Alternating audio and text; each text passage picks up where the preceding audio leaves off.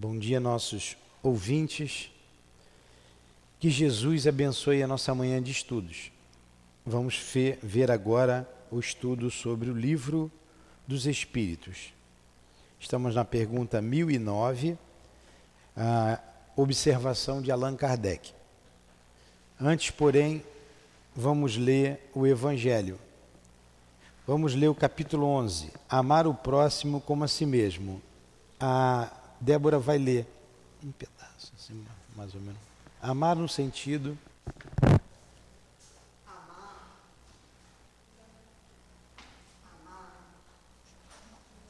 Sobe. Já vi, já vi. Vai, tá ligado. Bom dia a todos. Amar, no sentido mais profundo da palavra, é ser leal, honesto, consciencioso para fazer os outros o que se deseja para si mesmo. É procurar à volta de si a razão íntima de todas as dores que oprimem vossos irmãos para levar-lhes um alívio. É olhar a grande família humana como a sua, porque essa família vós ireis reencontrá-la em uma outra época, em mundos mais avançados. E os espíritos que a compõem são da mesma forma que vós, filhos de Deus, marcados na fronte para se elevarem ao infinito.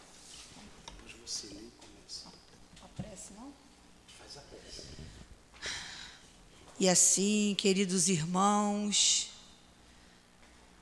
espiritualidade amiga do SEAP, a coluna de espíritos que sustenta essa casa e sustenta cada um de nós Aqui nos encontramos nessa manhã para estudar o livro dos Espíritos, para crescermos em entendimento da nossa natureza e que possamos então, em nome desse, desses Espíritos amigos, mas acima de tudo, em nome de Deus, nesta casa de amor, iniciar o estudo do livro dos Espíritos na manhã de hoje sustenta cada um de nós, dilata o nosso entendimento, para que possamos compreender na íntegra a beleza e a grandeza da doutrina espírita em nossas vidas, de Jesus e do sentido maior da sua missão aqui na terra. E assim em teu nome, Jesus, mas acima de tudo, em nome de Deus, nosso Pai de infinito amor, damos por iniciado o estudo do Livro dos Espíritos na manhã de hoje. Que assim seja, graças a Deus.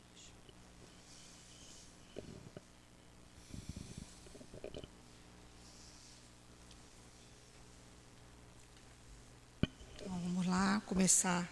Vamos ler a pergunta 1009 do Livro dos Espíritos. Então,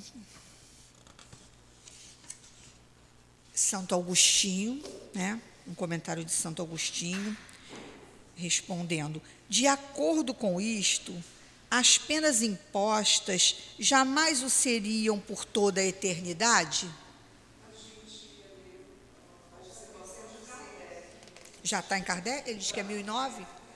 Ah, entendi, tá bom. Já está em Kardec já, né? Tá. Então vamos lá. Platão seria, começa. Seria a próxima, Santo Agostinho, Lam, Lamenais. Ah, é a última. Já começou. Tá. Cheguei com só um instantinho. Porque esse livro dele está diferente. O Milton me joga nessas, não moca. Então vamos lá. Querem estimular o homem para o bem e desviá-lo do mal, com o atrativo de recompensas e o temor de castigos. Mas, se esses castigos são apresentados de maneira que a razão se recuse a acreditar neles, não terão influência alguma sobre eles.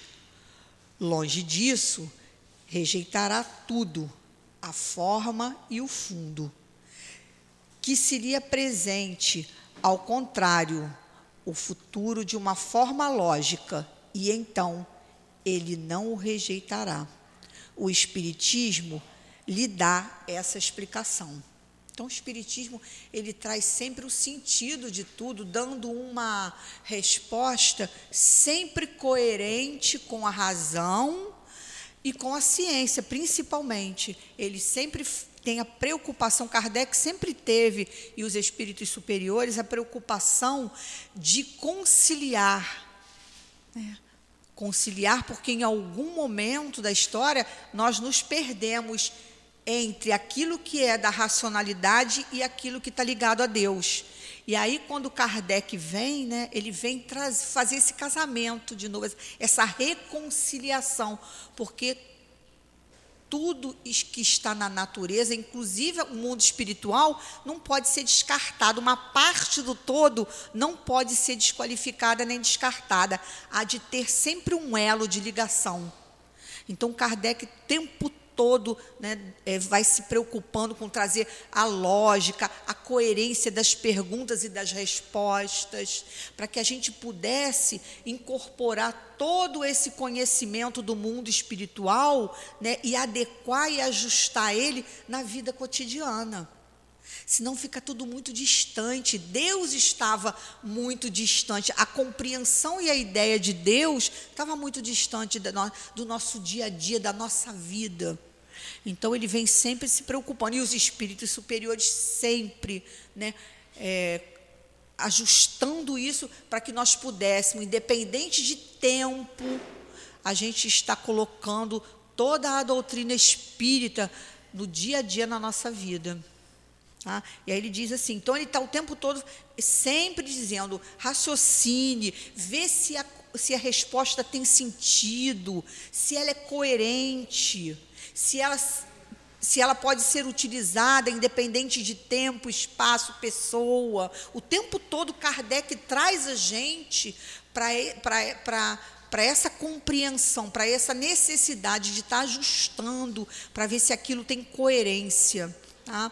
Aí ele diz: a doutrina da, da eternidade das penas, em sentido absoluto, faz do ser supremo um Deus implacável. É lógico, como que né, um, a ideia de Deus soberanamente justo e bom e a ideia de que Jesus traz de Deus, de um pai amoroso, vai imputir no seu filho ou nos seus filhos as penas eternas, o sofrimento eterno. Se nós, que somos imperfeitos, perdoamos os nossos filhos, né?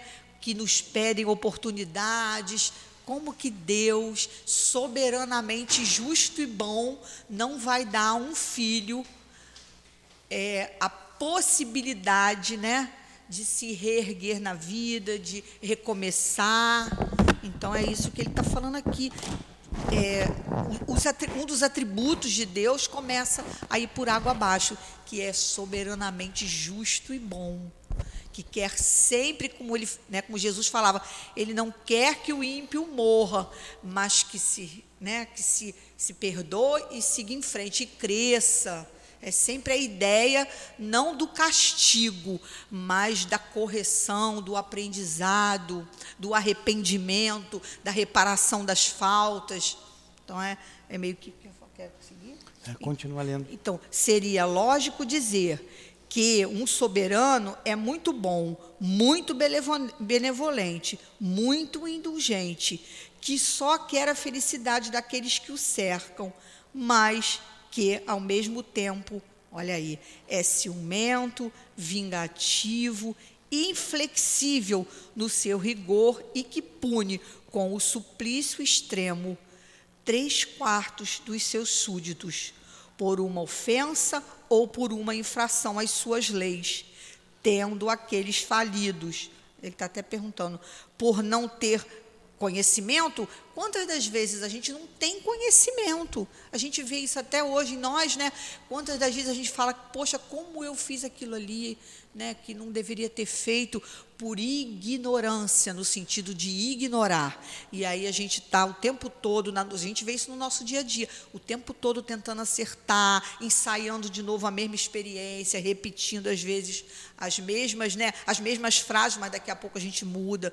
Então a gente vai sempre se melhorando. Então há de ter sempre uma chance para qualquer um de nós. É isso que ele está dizendo aqui, né? por uma ofensa ou por infração às suas leis, né?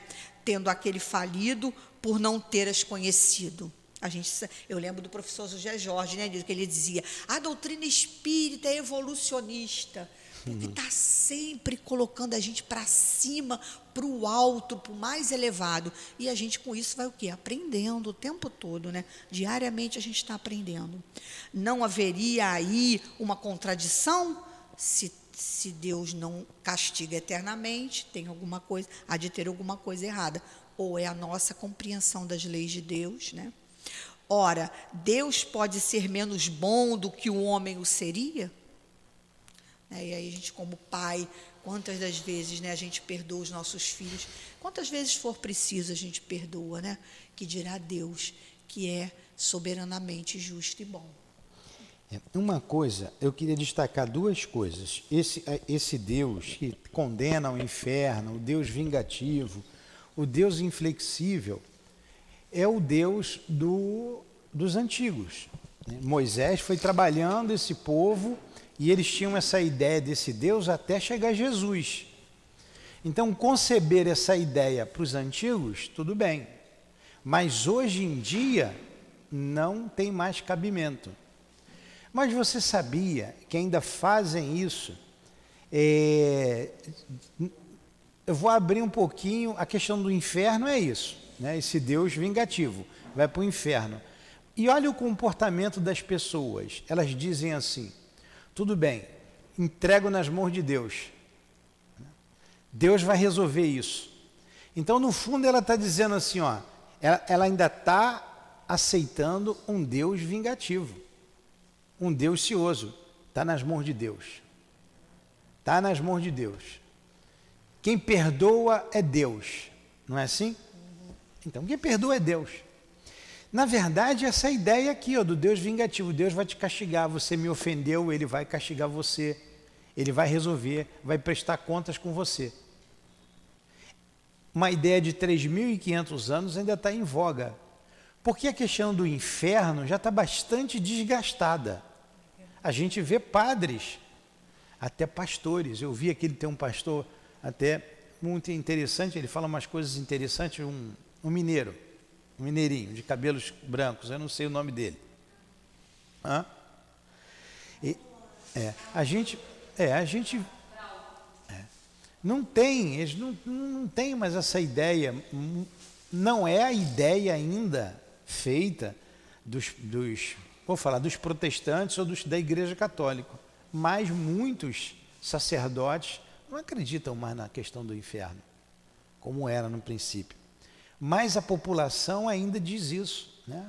Deus vai resolver. Outra coisa, quando a gente vê essa observação de Kardec, a gente vê Kardec no mesmo nível dos guias. No mesmo nível, igualzinho. No mesmo nível. Ele fala um, com uma propriedade a respeito do, do, de, das respostas, da, da pergunta feita, que ele mesmo fez, que a gente vê ali no mesmo nível. Era um espírito também elevado, Allan Kardec. Né? Não era um espírito puro, era um espírito elevado. Então está no mesmo nível dos guias. Vamos para o próximo parágrafo. Alguém quer perguntar alguma coisa? Vai, Débora, lê o próximo. Agora é a ressurreição, né? Não, continua. Uma outra contradição aqui é se apresenta, a questão contra o inferno. Ah, está sem o livro? Tem um livro aí. Está é. Tá aqui, o livro é esse, é o mesmo livro. Pergunta 1009. É. Tá. Aqui. Uma outra contradição aqui se apresenta. Como Deus tudo sabe, Sabia, pois, ao criar uma alma, que ela faliria. Que, que, que né? atributo é esse de Deus que tudo sabe? Nós vimos lá no início, um dos atributos de Deus, hã? Onisciência. Onisciência. Olha o raciocínio lógico de Kardec, a gente pode falar até antes. Onisciente é o que ele sabe o que vai acontecer, ele sabe o presente, passado, o passado e o futuro. E ele tem que saber, porque ele é Deus. Então, se ele criou uma alma, se o, o, o Gabriel vai para o inferno, Deus sabia que o Gabriel ia para o inferno, não sabia? Ele é onisciente. Então ele criou o Gabriel para sofrer. Então Deus não é bom, não é justo, ele é sádico. Então é, é, é algo que é, é, contra a bondade de Deus, super, o Deus Supremo, porque ele sabe de tudo. Eu já sabia antes. Aí você vê a mesma questão dos demônios que estão ligados aqui, isso aqui, a gente vai estudar isso melhor no céu e inferno. Se os anjos se revoltaram, né, como diz aquela história, uma história muito mal contada, ele sabia que os anjos iam se revoltar. Então ele criou o demônio, ele fez de propósito. Vou dar todo o conhecimento a ele, para ele tentar as pessoas da terra. Então são argumentos tão lógicos contra a ideia do demônio, contra a ideia do inferno, que não há mais cabimento a gente acreditar nessas coisas. Aceitar não é nem a questão de acreditar, de aceitar esses argumentos contra a bondade de Deus, contra a justiça de Deus. Não é cabível. E ainda replicar isso, né? A gente acaba criando um hábito e replicando isso né, o tempo é. todo. Eu, eu, eu, lembrei de uma coisa que, é, imagina assim, uma mãe está grávida e e ela sabe que o neném vai nascer como? Vai nascer sem saber andar, vai, né, vai precisar de cuidados, vai ter que ser ensinado né, de várias coisas na vida, igual a Deus. Ele sabe quando a alma sai né, do seu né, do seu seio, do seu colo, que ela vai transitar ainda por muita ignorância no sentido de ignorar, precisando ainda aprender, repetir né, ações e é a mesma coisa. Como que Deus, sabendo da nossa trajetória, igual a mãe sabe do bebê que vai desde pequenininho passar por várias fases, vai já condenar ele por isso, condenar o filho, o bebê por isso, pelos ele não sabe andar, não sabe correr. é. é o mesmo princípio. É o mesmo princípio. Vai lá, continua mais um pouco. Então, destinada desde a sua formação à infelicidade eterna. Será possível, racional isso? É a mesma coisa do bebê. Com a doutrina das penas relativas, tudo se justifica. Aí sim, é relativo de acordo com. Aí a gente vai, né? Deus sabia, sem dúvida, que ela faliria, mas lhe dá os meios de se esclarecer pela sua própria experiência pelos seus próprios erros. É necessário que ela os espie para melhor se firmar no bem, mas a porta da esperança não lhe está fechada para todo sempre. E Deus faz com que o momento da sua libertação dependa dos esforços que ela faz para aí chegar. Exatamente a trajetória de uma criança, né? Até a vida adulta. Exatamente igual.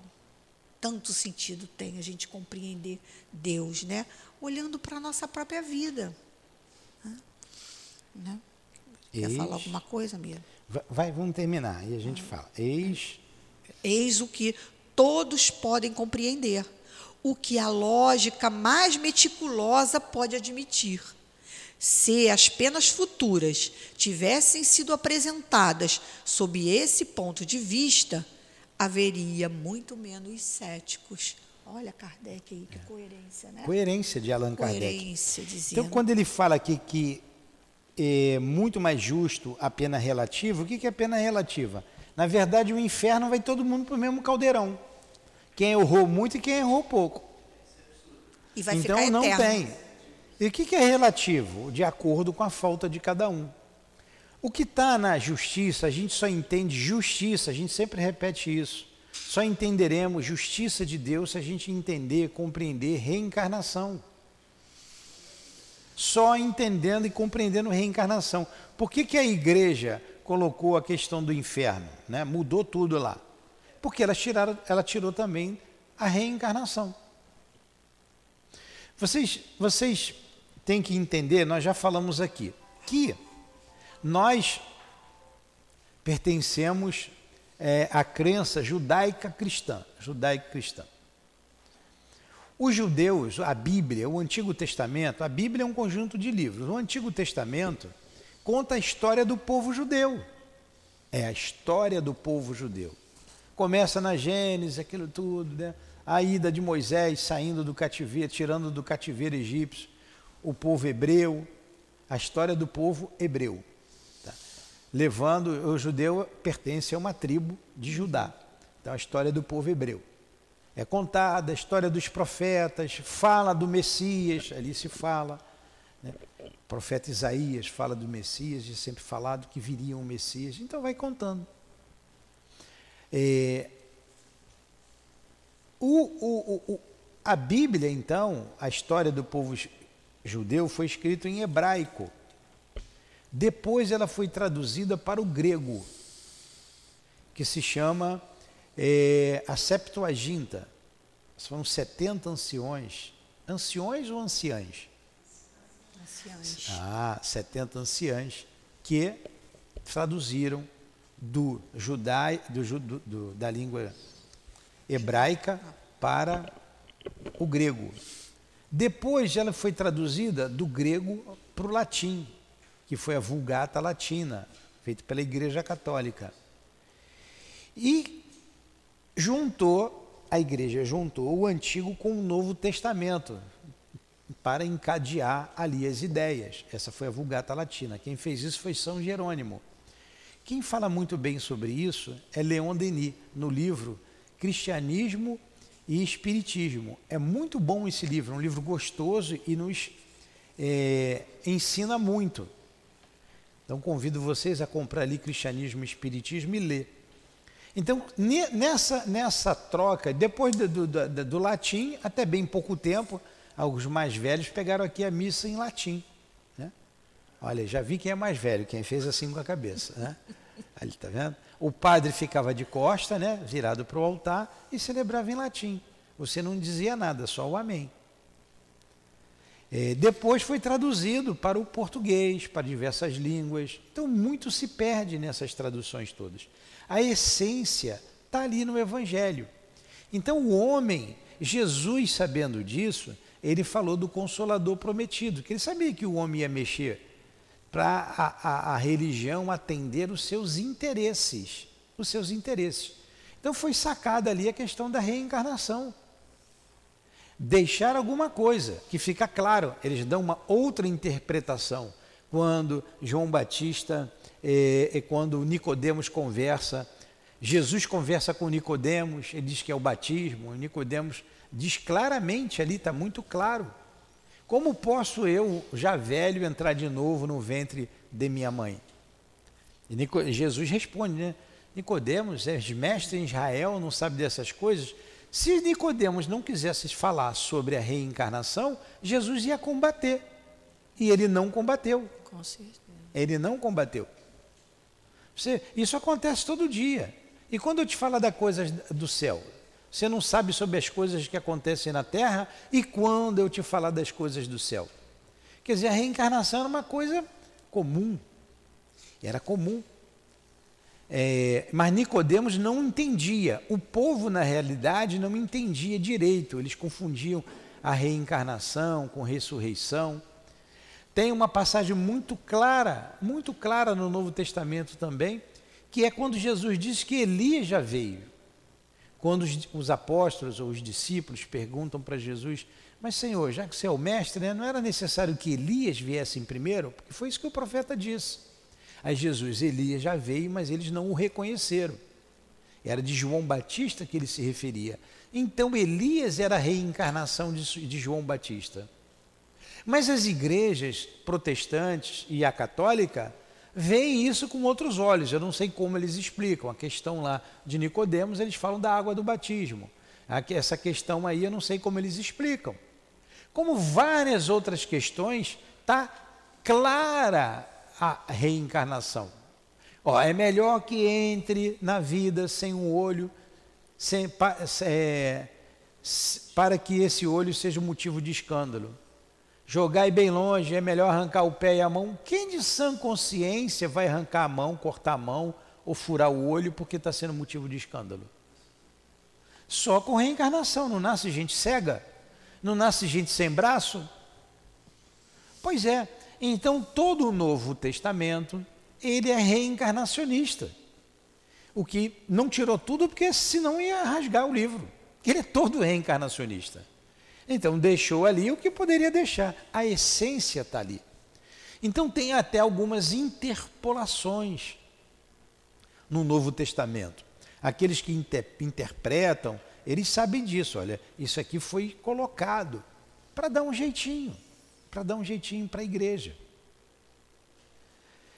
Se tivesse a igreja até hoje falando abertamente da reencarnação, e ela vai ter que falar, senão ela vai fechar as portas, é uma questão de tempo. Não se falava em espírito, era questão do demônio, mas já tem o Espírito Santo nas igrejas, né? Tanto nas católicas como nas igrejas protestantes. É a questão de fechar a porta do inferno também é uma questão de tempo. Fecharam a porta do limbo. Não tem mais limbo. Daqui a pouco vão fechar do inferno também. Porque à medida que a gente vai crescendo, se desenvolvendo, racionalmente, essas questões não, não são mais plausíveis de se levarem a sério. Se tivesse ali explícito, claramente, como a gente fala aqui da reencarnação, a questão do inferno acabaria. Então inseriu o inferno porque se tirou a reencarnação. Estão me entendendo? E se você pensar um pouquinho mais, um, um pouquinho mais de raciocínio, eu estou elocubrando aqui, tá? Quero que vocês pensem, eu estou usando aqui o meu raciocínio. Vocês pensem também. E quem nasceu há 10 mil anos atrás, como falava o Raul Seixas? Quem nasceu há 10 mil anos atrás? Quem nasceu antes do Cristo? Foi para o céu ou foi para o inferno? Eles não sabiam disso. Né? Sócrates, Platão, outros filósofos falaram até da vida futura, mas antes deles. Eles falaram na Grécia. Né? Platão tem o quê? 400 e poucos anos antes do Cristo, né? 490, não sei. Um período aí antes é. desse aí. Em torno de quatro séculos antes do Cristo. Mesmo assim, só falou na Grécia e o restante do mundo. E antes dele, vamos lá, vamos por há 10 mil anos atrás.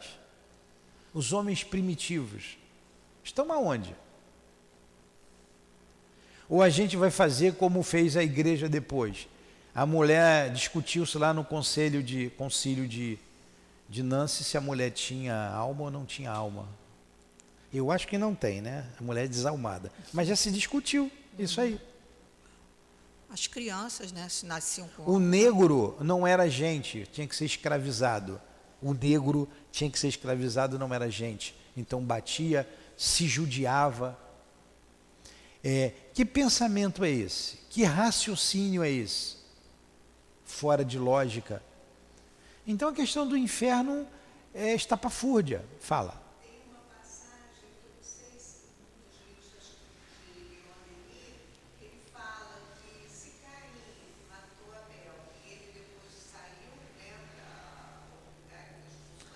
É,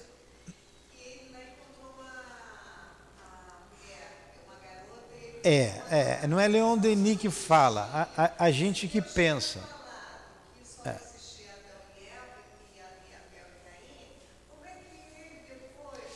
Então, então é, é, toda, não é Leon Denis, a gente é que fala, que pergunta.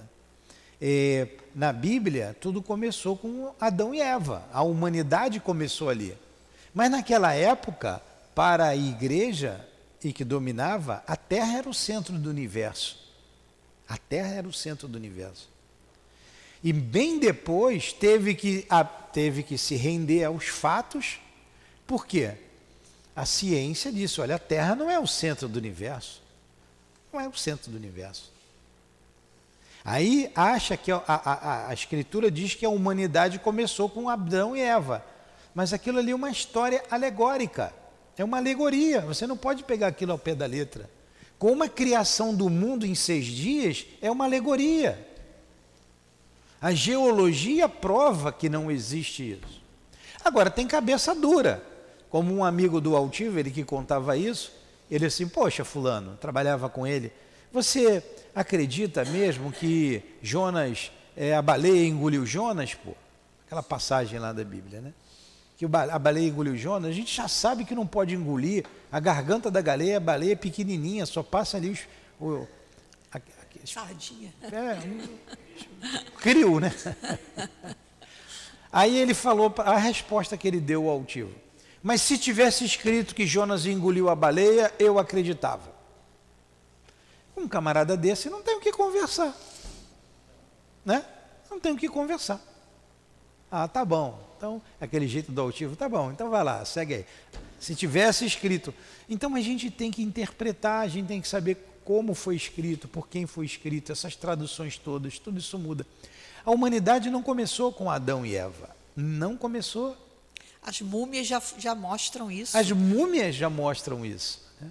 Mas as, é, as múmias, não, mas as múmias vieram ali depois do Cristo, mas estão achando é escavações nada, vieram... é. não, no, que tem é, é, de períodos ah, antiquíssimos. 10 mil anos mais. 10 mil, como disse lá o. o, o falando hoje muito do Raul Seixas, né? A, nascia 10 mil anos atrás. E, mais, e muito mais. Muito mais. O homem, de, o Homo sapiens, sapiens, em que nós é, descendemos, ele desapareceu há 30 mil anos atrás. Você pode procurar aí na, na, no, é no, no, na internet que vocês vão ver. E essas almas foram para onde? Ou elas não são gente? Ou elas não são gente? Olha quanto argumento lógico. A mesma coisa, a Terra sendo o único planeta que tem vida no universo. Isso a gente já cansou de dizer aqui. Não é lógico. Não é lógico. Bilhões e bilhões de planetas com vida somente na Terra. E todo dia, quem abre o celular tem uma notícia ali, né? É astro, astronômica, não tem? O Hubble, tem outro telescópio novo aí que lançaram, Mr. James. Né? Estão mandando fotografia. Estão vasculhando o universo. Preparando o povo. Todo dia tem, tem ou não tem? Tem. Preparando o povo, ó. E achei vida, tem vida. Uhum. Para dar essa notícia. Falta pouquinho. E ela vai ser dada. Aí vai mexer na estrutura das religiões. Opa! Então a vida não começou com Adão e Eva? Realmente, aí vai mudar. E o inferno, para onde é que foi? Saiu do centro da Terra? É quem mora lá naquele planeta, onde é que é o inferno? Ou tem vários infernos? Olha, vai ruir muita coisa. Muita coisa ruirá. Esse é o final dos tempos. É uma mudança de comportamento, né? de mentalidade, uma nova era. Isso é um processo que vai acontecer, já vem acontecendo e paulatinamente essas ideias vão surgindo. E essas questões do inferno vão passar igual a gente pensava antigamente que a alma era Gasparzinho, que a gente ia ficar igual o Gasparzinho. Né? Uhum. Isso vai passar, vai virar uma, uma lenda. Vai virar uma lenda. À medida que o pensamento humano vai se desenvolvendo, essas questões vem, vão sendo colocadas por terra. Assim aconteceu na, na época do iluminismo. As ideias floresciam, aqueles filósofos combateram a ideia religiosa. Combateram. E a Revolução Francesa jogou uma pá de cal em cima. Não existe. Esse Deus que a igreja fala, não existia. Não podia existir nas cabeças pensantes não era lógico. O povo ficou sem chão. Para onde ir? As universidades não esclareciam o problema do ser, do destino, o princípio de tudo. Não, não esclareciam. Os filósofos eram materialistas, não esclareciam. O suicídio começou a aumentar com essas ideias todas. Aí vem a doutrina espírita. Surge a doutrina espírita no meio dessas ideias materialistas, como uma ideia plausível. Agora imagine Kardec combatendo isso aqui, a ideia do inferno, em 1857. Tinham acabado de apagar as fogueiras. Só não colocaram ele na fogueira porque não cabia mais. Olha o que ele enfrentou, a corrente de pensamentos, de ideias estabelecidas que ele enfrentou. Quando a gente fala assim, ah, Deus resolve, está nas, entrego nas mãos de Deus, esse Deus, esse Deus vingativo, isso aí é o atavismo. É crença que a gente traz lá de trás e que a gente ainda não resolveu dentro da gente direito. Aí você entrega para Deus castigar. Já que eu não posso fazer, Deus faz. Deus vai fazer por mim. Né? Outros com menos verniz dizem assim: quero que você vá para o inferno. Porque lá ele vai sofrer. Né? Lá Deus vai dar um jeito nele lá. Ou Deus ou o outro, né? Ou capiroto. Então, vocês vejam como é que é difícil. É, nós somos muito heterogêneos. A humanidade é heterogênea demais. Tem gente hoje que não acredita que o homem foi à lua. Acha que é invenção do americano. Né? É, muita gente, nós vimos isso aqui lá no início da introdução, muita gente não acredita no, no, nos espíritos, tudo para desacreditar na manifestação dos espíritos. Diz que é alma extraterrestre. Isso é extraterrestre. Eu tinha um, um parente era casado com uma tia minha. Ele via os espíritos. Ele dizia que não era espírito, ele dizia que eram os ETs. Eram, eram extraterrestres. E não adiantava falar para ele que era alma dos outros, não, era extraterrestre. Isso aí tem pouco tempo, hein? Tem um tempo que eu não, não encontro com ele, tem alguns anos atrás. Vocês estão vendo como é que é difícil, é completo, mudar uma ideia, mas aqui é muito lógico. O raciocínio nós estudamos aqui o raciocínio de Santo Agostinho, de Lamené, de Platão, de Paulo de Tarso e agora de Kardec. Tudo contra a pena eterna, contra o inferno. E é lógico, é lógico o que você está lendo, é claro. Alguma pergunta? Então vamos lá, vamos lá. A palavra eterno é frequentemente empregada na linguagem vulgar, figuradamente, para de designar uma coisa de longa duração e cujo termo não se prevê, quer dizer, o fim. Embora se saiba muito bem que esse termo existe, tem um fim, né? Dizemos, por exemplo, as neves eternas das altas montanhas, dos polos dos polos, embora saibamos, de um lado, que o mundo físico pode ter um fim, e de outro lado, que o estado dessas regiões pode mudar pelo deslocamento normal do eixo da Terra ou por um cataclismo.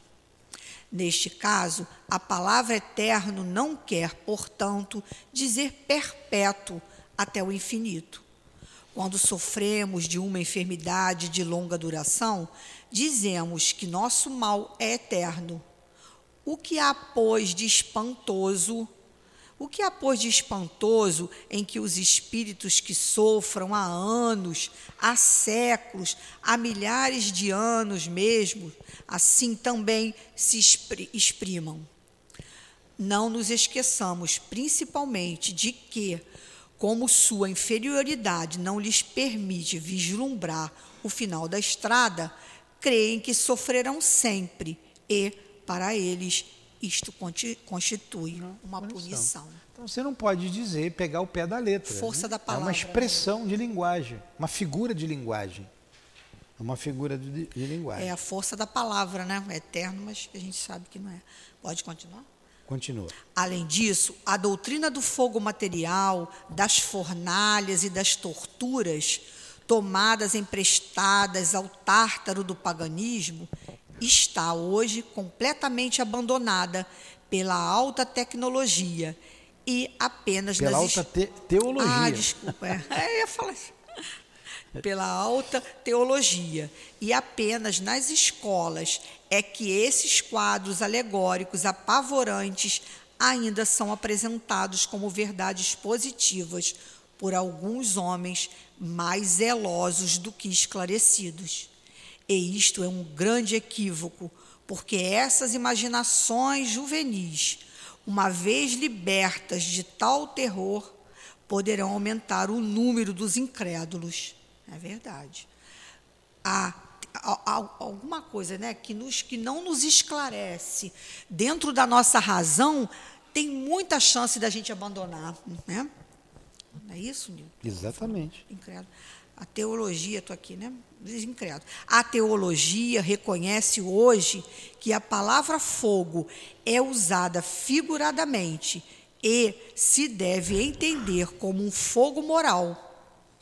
Aqueles que têm acompanhado, como nós, as peripécias da vida e dos sofrimentos de além-túmulo através das comunicações espíritas têm podido convencer-se de que, apesar de nada terem de material, nem por isso são menos pungentes.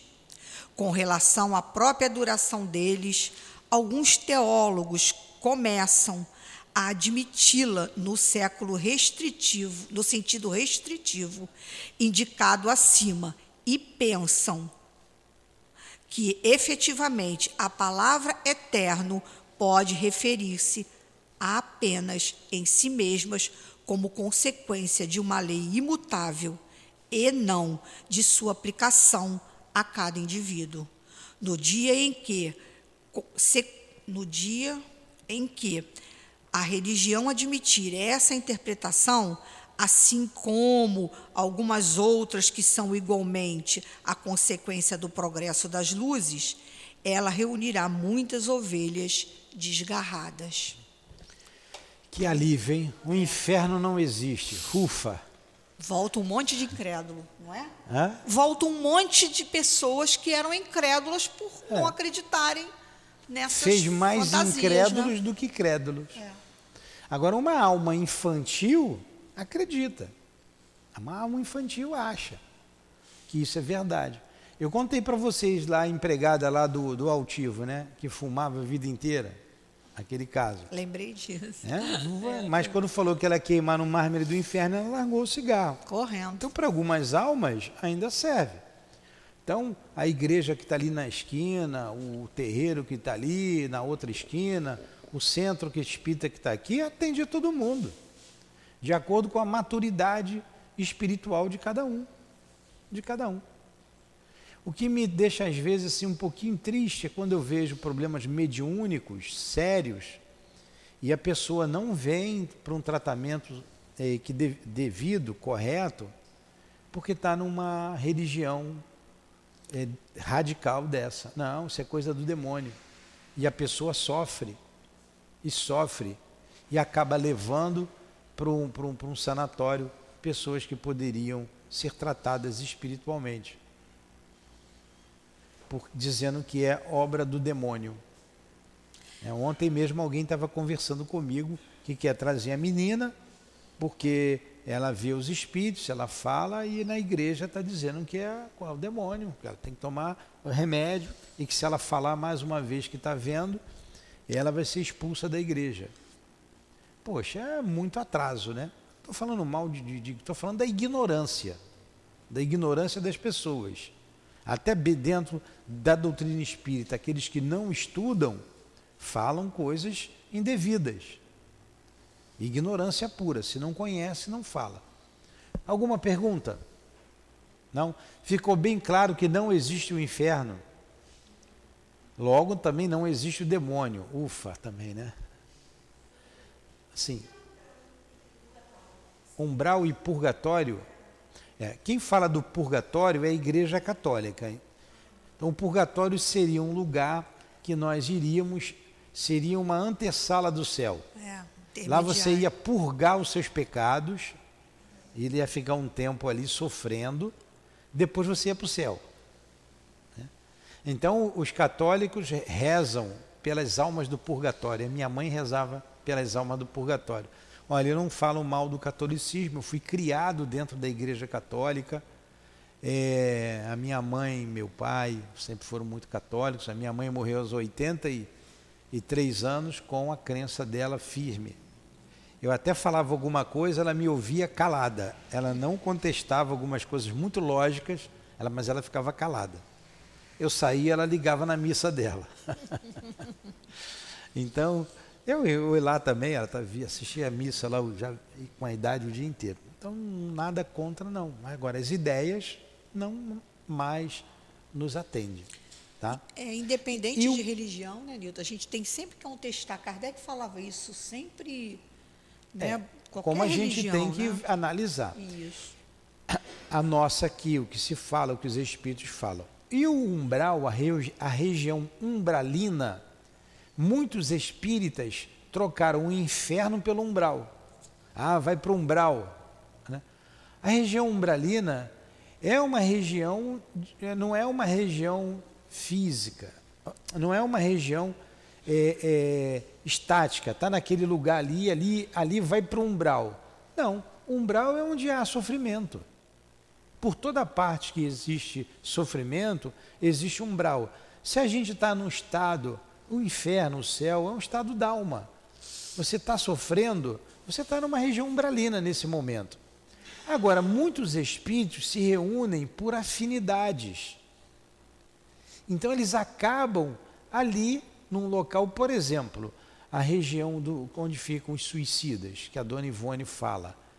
É, é uma região umbralina. O, como é que é o nome do lugar? Como é que é o nome do lugar que vai? Para onde é que foi lá o, o Camilo? Hã?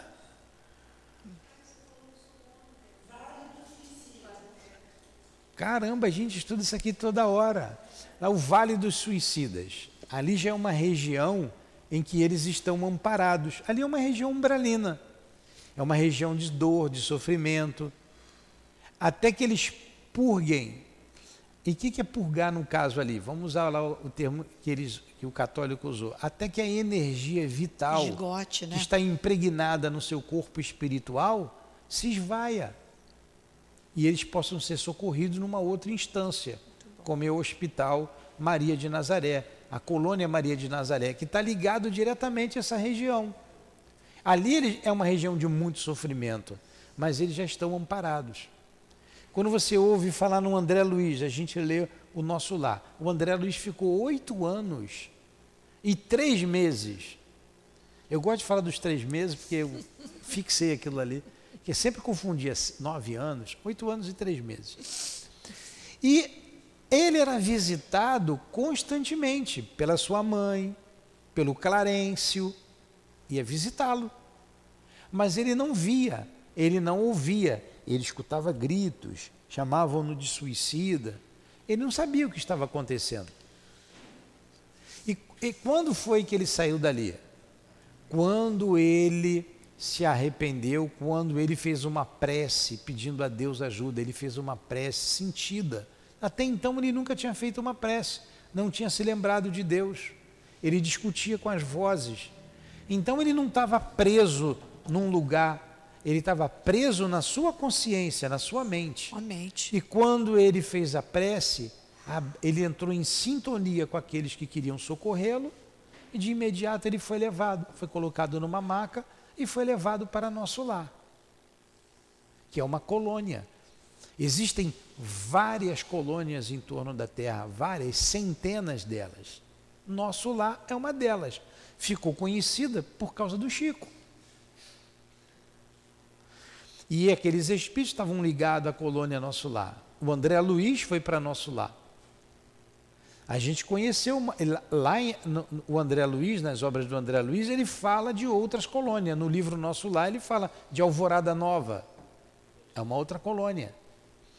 É, é, a colônia Maria de Nazaré, lá só acolhe espíritos suicidas. Olha como tem região em que, é, que acolhe, que atende aos sofredores. Não é muito mais bonito a gente ouvir isso, saber que estão fazendo de tudo para ajudar aqueles que sofrem, que choram, do que ter a ideia do inferno? Há bem pouco tempo, eu não sei se ainda está assim, eu não sei, o suicida não poderia ser enterrado no, hospital, no, no cemitério é, da igreja. Tudo, tudo, era igreja que, que tomava conta, que administrava, não podia. Ir para a Santa Casa não podia. Porque era um espírito que ia para o inferno. Então não podia nem ser enterrado ali. Olha que dor. Hã? É né?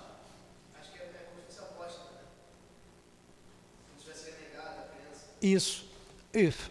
Olha que, que, que, que ignorância, que dor. Ela foi para o inferno.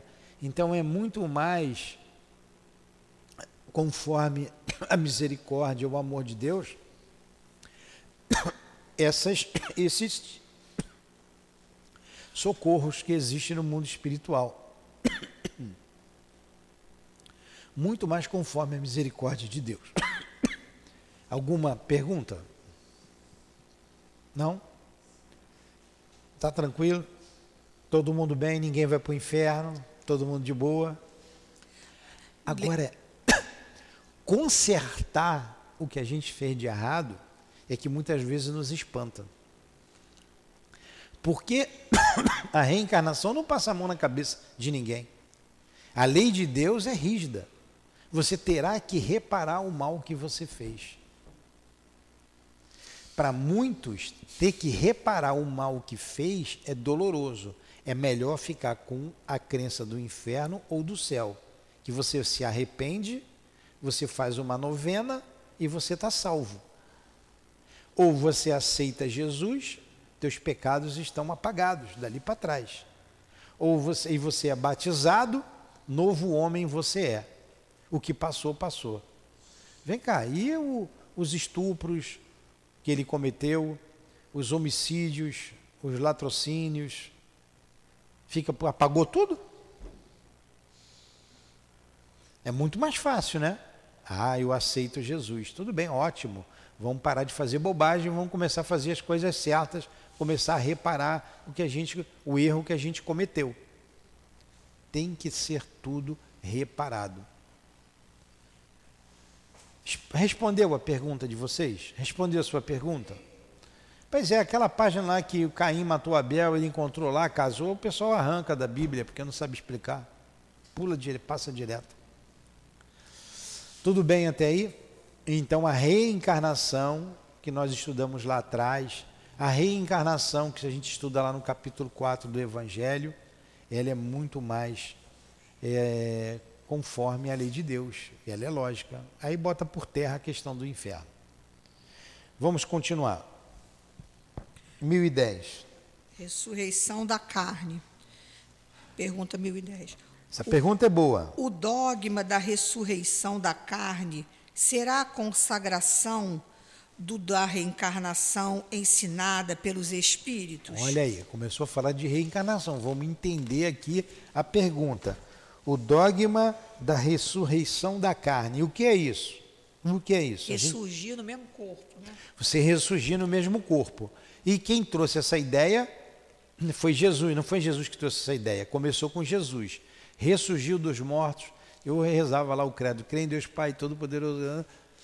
ao terceiro dia ressurgiu do morto. Então, ele ressurgiu, ele apareceu com o corpo de carne dele. Tanto apareceu com um corpo de carne que Maria Madalena o viu. Né? Foi falar com ele. Todo, muitos viram. Mas como que com um corpo de carne ele apareceu dentro da porta fechada onde estavam os apóstolos? E mais de uma vez. Apareceu quando Tomé não estava e depois quando Tomé estava. Se era o corpo de carne, tinha que bater na porta e abrir, né? Uhum. Abrir a porta, não, ele apareceu. É, Paulo, olha como se desvia, vai se desviando o entendimento, porque Paulo de Tarso, isso eles não tiraram, está ali na primeira carta de Paulo aos Coríntios. Ele fala do corpo espiritual. Ele diz: morre num corpo animal, renasce no corpo espiritual. Então, Paulo de Tarso está falando do perispírito, que pode se materializar. E hoje a gente tem experiências tão nítidas, tão claras, que tem fotografia. Você acha aí a materialização de espíritos. Né? Peixotinho, estava até com Chico na época, e tantos outros. A materialização de espíritos. Então aquilo ali não é o corpo carnal, é o corpo espiritual. Os espíritos têm um corpo espiritual. Eles são espíritos. Como nós temos, além do corpo espiritual, o corpo carnal. Então, a ressurreição da carne, ele perguntou, isso que a gente acabou de é. dizer aí. O que, qual é a ideia que está por trás disso? Paulinha, qual é a ideia? A ideia é que no dia do juízo final, você vai ser julgada, você vai ter o teu corpo de volta e você vai ser julgada no teu corpo. Se for condenada, caldeirão.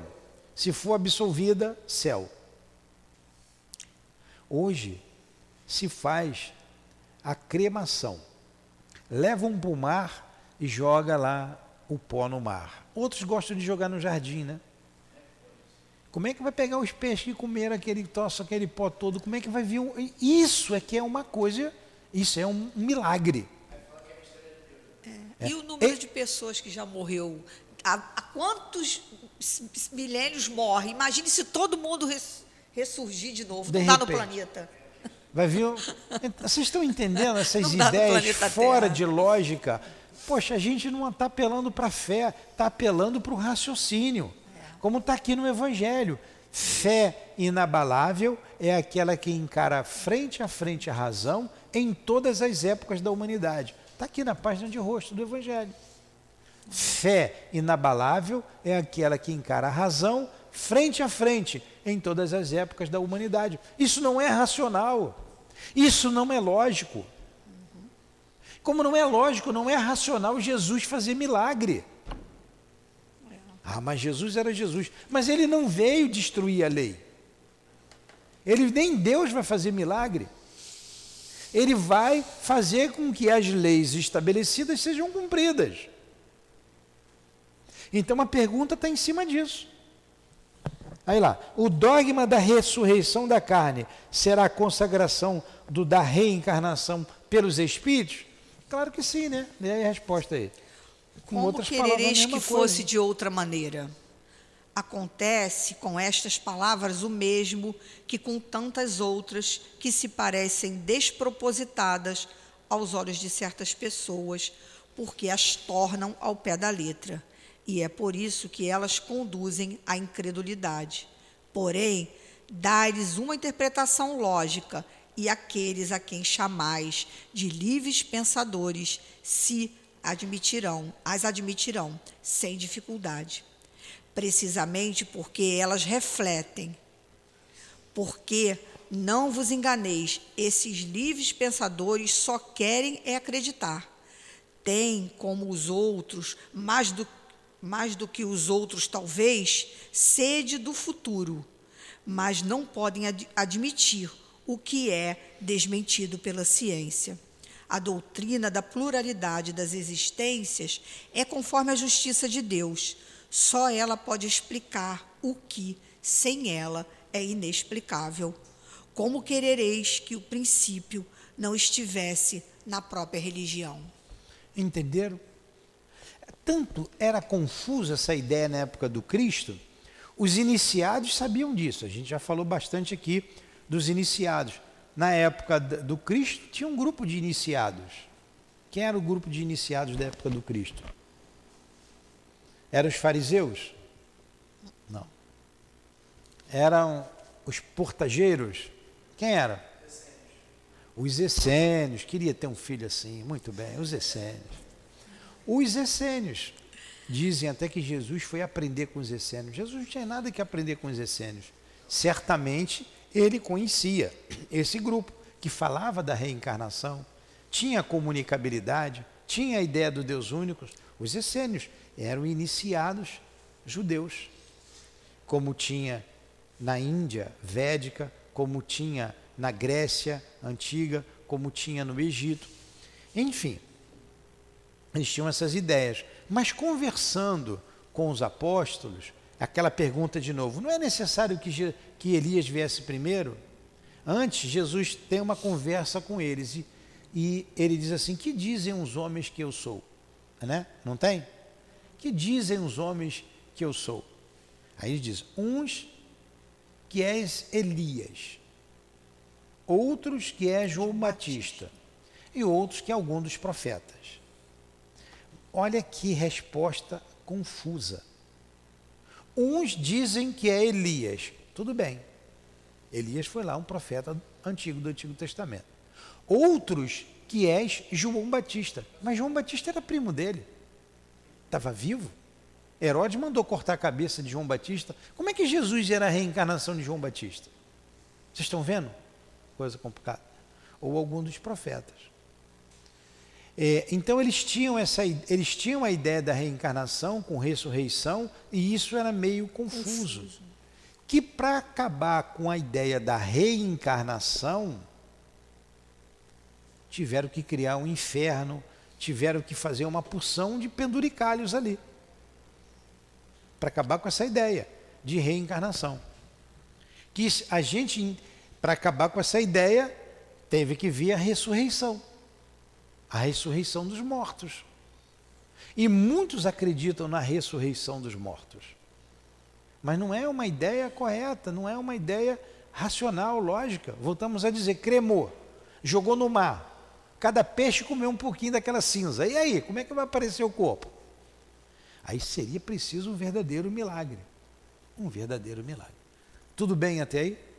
Vamos ver aqui a última questão aqui, a resposta de São Luís. 1011. Assim, através do dogma da ressurreição da carne, a igreja ensina ela própria a doutrina da reencarnação? Resposta. Isto é evidente. Esta doutrina é, aliás, a consequência de muitas outras que passaram despercebidas e que não se tardará a compreender nesse sentido pouco, reconhecer-á que o Espiritismo ressalta a cada passo do próprio texto das Escrituras Sagradas. Eles vão ter que se render ao fato. Verdade. Porque é um fato e contra fato não há argumento. Já admitem a natureza dos espíritos, já admite. É Espírito Santo, tudo bem. E os médiuns que veem, que falam, sabem que não são espíritos santos coisa nenhuma.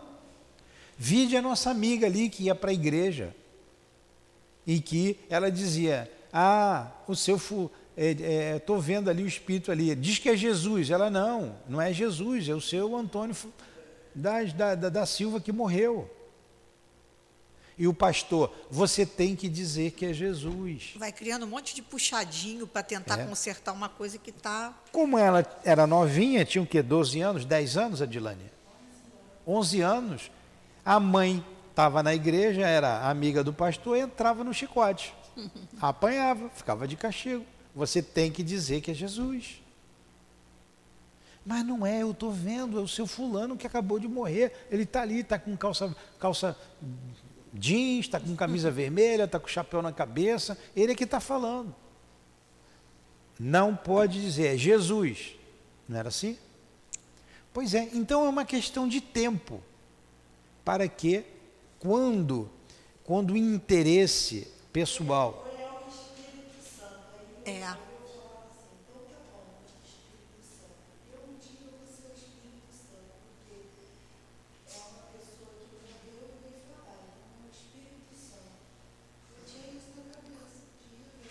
Ah, entendeu? Ah, então é o Espírito Santo. Um dia eu vou ser o Espírito Santo. É. É, vamos lá, continua. Os espíritos não vêm, portanto, subverter a religião, como alguns o pretendem. Vêm, ao contrário, confirmá-las, sancioná-las, através de provas irrecusáveis. irrecusáveis. Só para eu concluir o raciocínio. É, esses fatos terão que ser estudados por todas as religiões do mundo.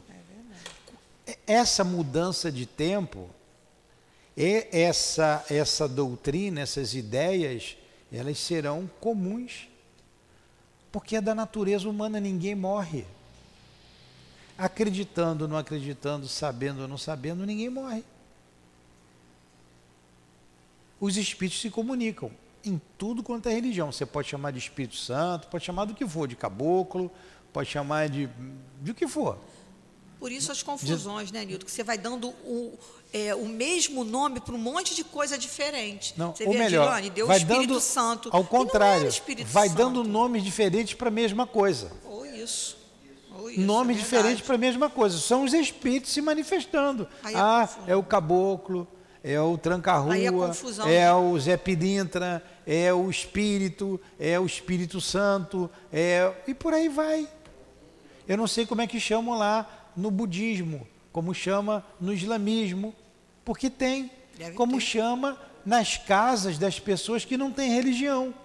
Eu não sei como é que eles fazem isso lá na China, que é proibido. É verdade. Mas não tem como você esconder o médium. Ele faz escondido, dentro de casa. Porque eles precisam de consolo. A gente fala de um sistema que machuca muito, que faz muito sofrer, mas o povo não tem nada com isso. O povo tem as suas crenças, não vai falar porque vai morrer, mas tem escondido. O povo é que sofre. Quem é que está sofrendo com a briga de dois? Eu ia falar imbecil, mas não vou falar é não, o povo, o porque é feio. O povo é que sofre. É o povo. Continua aí, por favor. Mas, como chegou o tempo de não mais se empregar a linguagem figurada, eles se exprimem sem alegoria e dão às coisas um sentido claro e preciso, que não possa estar sujeito a nenhuma falsa interpretação. Eis porque, daqui a algum tempo, tereis maior número de pessoas sinceramente religiosas e crentes do que tendes hoje. São Luís. Lindo, né? São Luís, é muito lindo. Ou então, olha a nossa responsabilidade. A gente já sabe que a gente não morre, ninguém vai morrer. A gente já sabe que não vai para o céu, não vai para o inferno, porque isso não existe. Não vamos para a mão do demônio, porque ele também não existe. Então a gente vai para algum lugar. E esse lugar quem vai determinar é a nossa consciência. O conhecimento ajuda muito, ajuda muito. Mas nós somos orientados, dizendo que fora da caridade não há salvação. Então é a caridade, é o amor, que independente de religião, nos levará a, uma- a um lugar de maior conforto, de maior tranquilidade. Sabedores disso, a gente também tem uma outra questão: a gente vai reencontrar quem a gente ama. Nós pertencemos a uma família. E isso, então, sabedor de tudo isso, isso tem uma consequência na nossa vida. Eu tenho que mudar de atitude. Eu tenho que reformar o meu caráter. Como nós estudamos ontem, eu tenho que trabalhar o meu pensamento. Eu tenho que pensar diferente. Eu não posso ter mais dúvidas da existência de Deus, mais dúvidas de que Jesus é o nosso guia e modelo, porque ele nos mostrou como chegar à felicidade. E só depende de nós. Olha a nossa responsabilidade. Eu ir para um lugar bom ou um lugar ruim só depende de mim. Eu não dependo de ninguém, só depende de mim. Quando a humanidade tiver consciência disso, toda a humanidade, a gente está estudando, vocês são espíritas, mas ainda não têm a maturidade espírita, o conhecimento, estão estudando, está tudo no princípio, então ainda não entende essas coisas. Não entende. Quando isso tiver bem entendido, compreendido na humanidade, a humanidade se transformará. Ninguém vai fazer mal ao outro. Não vai existir mais guerra, ambição. É assim que vivem aqueles espíritos nos mundos felizes. Lá não tem ambição, lá não tem guerra, vivem em harmonia, em paz, continuam progredindo, estudando, trabalhando em prol da coletividade, em prol de si, da coletividade. E a lei de solidariedade permite que esses espíritos venham até nós nos socorrer. E quantos espíritos em condições medianas, em condições que saíram de regiões de dor, estão trabalhando hoje arrependido no mundo espiritual por nós, né, por aqueles que chegam no mundo espiritual nos inspirando, nos ajudando. Não é muito mais conforme a lei de amor, a lei de, de, de Deus, Justiça e caridade. você sempre ter uma oportunidade? Então, quando a gente compreender a reencarnação, a gente vai ser bem mais feliz, vai viver com muito mais equilíbrio. Alguma pergunta? Vamos fazer a prece? Então vai, Débora. Não, não tem.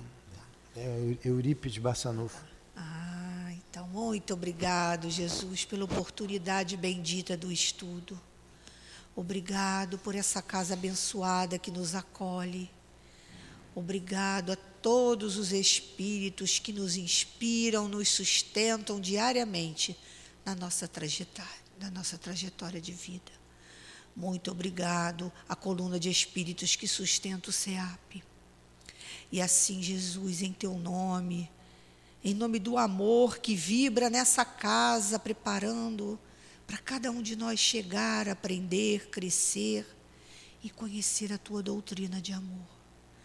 Obrigado, Senhor Jesus, pela essa manhã tão bela, tão esclarecedora. Obrigada, Allan Kardec, Leon Denis, a todos os espíritos responsáveis pela doutrina. E assim, Jesus, em teu nome, em nome desses espíritos amigos, mas sobretudo em nome de Deus, nosso Pai de infinito amor, pedimos a permissão para dar por encerrado o estudo do livro dos Espíritos na manhã de hoje. Graças Fica conosco, Senhor, pois tanto ainda precisamos de Ti. Que assim seja, graças a Deus. Em nome do amor, em nome do nosso amor, encerramos os estudos acima de tudo, em nome de Deus, do dia de hoje. Que assim seja.